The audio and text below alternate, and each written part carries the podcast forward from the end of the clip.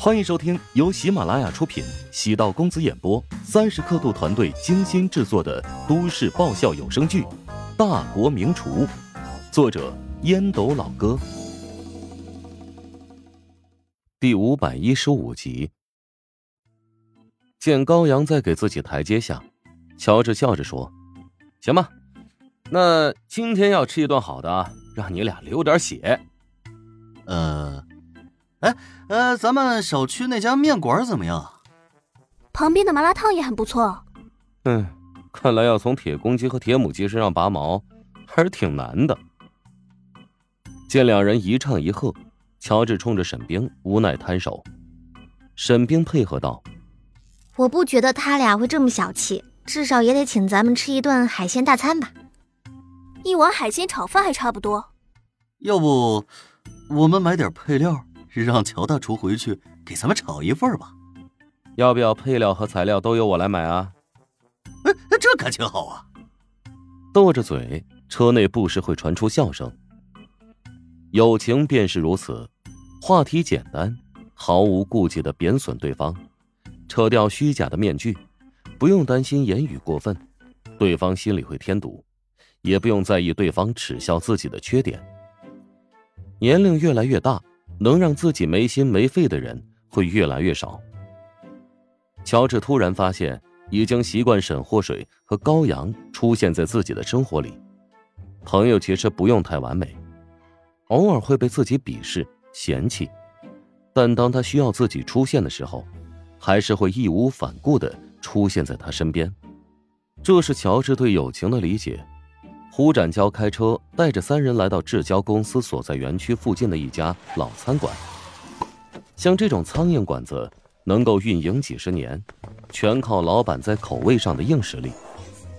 老板和老板娘很忙，点完菜之后便去招呼其他客人。客人吃完之后，按照手写的账单，主动扫码支付，全靠客人自觉。这家店。被誉为“苍蝇馆子”的爱马仕，我今天啊可是带你过来偷师了。胡展娇觉得请乔治去顶级的五星级酒店，还不如来这种以味道为主的老店。说是苍蝇馆子，只是装修比较老，环境卫生弄得很清爽。点了四个菜：牛蛙鸭舌包、油炝腰花、白芹菊花脑蛋汤。上餐具的时候。老板娘盯着乔治一阵猛看，乔治有点心虚，今天忘记带鸭舌帽和墨镜了。片刻之后，老板走了过来，主动笑道：“哎，我没认错的话，你是乔帮主吧？”乔治站起身，主动跟老板握手：“哈，你好，听说你的馆子特别有名，所以呢，和朋友一起过来试试。”我送你们两个菜。哎呦，不用不用不用，点的菜够我们吃了。哎，能不能和你合个影啊？乔治愕然看了一眼胡展娇、高阳还有沈冰，他们都用奇怪的眼神望着自己。啊啊，可以啊！乔治无奈一笑。王老板笑着说：“哎，经常看你的视频，我自己偶尔啊也录一些视频传到网上，这粉丝可没你多呀。那加个好友，以后有机会到我那儿也坐坐啊。”乔治在王老板肩膀上拍了下，王老板抿嘴一笑：“嘿嘿嘿嘿，你可坑不了我这样的穷人呐。”原来乔治黑店的恶名早已在外了。乔治知道老板在开玩笑，让你见笑了，都是同行，你过去的话，我给你打折，九八折吗？哎呀，王老板，你再这么说下去，这顿饭我可是难以下咽了呀！啊！要不我这就离开？哎，那可不行，我老婆啊是你的铁杆粉丝，今天专门下厨做菜。你如果要走了，我估计今晚就只能睡沙发了。王老板拉住乔治，乔治愕然。啊，难怪老板不爽了，句句带刺儿，是因为吃醋了吧？嗯，多半是这样的。王老板让乔治坐在位置上，继续张罗其他客人。胡展娇笑道。老乔，你现在可是餐饮界的名人呢，是不是走哪儿都有人认识你啊？我哪算是什么名人呢，算个人名儿啊。偶尔能碰着一个两个认识我的。不过呢，像这种小馆子，还是有这么一点知名度的。小饭馆和大酒店不一样，没有经济实力做大面积的宣传，只能靠着自媒体进行自我营销。现在短视频平台很发达，乔治又是效仿的模板，成为大家抄袭的对象。乔治火起来的模式，又不是一般人能抄袭得了的，不是谁都有那么好的运气，能得到穆小这种级别的顶级明星不断的助攻。老板娘端上了热气腾腾的菜肴，笑着说道：“今天都是我下厨做的，请乔帮主试试味道。”沈冰掏出手机，对着乔治开始录起了视频。乔治心头一热，那我今天就当一次吃播了。四道菜都细致的品尝一番，用心斟字酌句。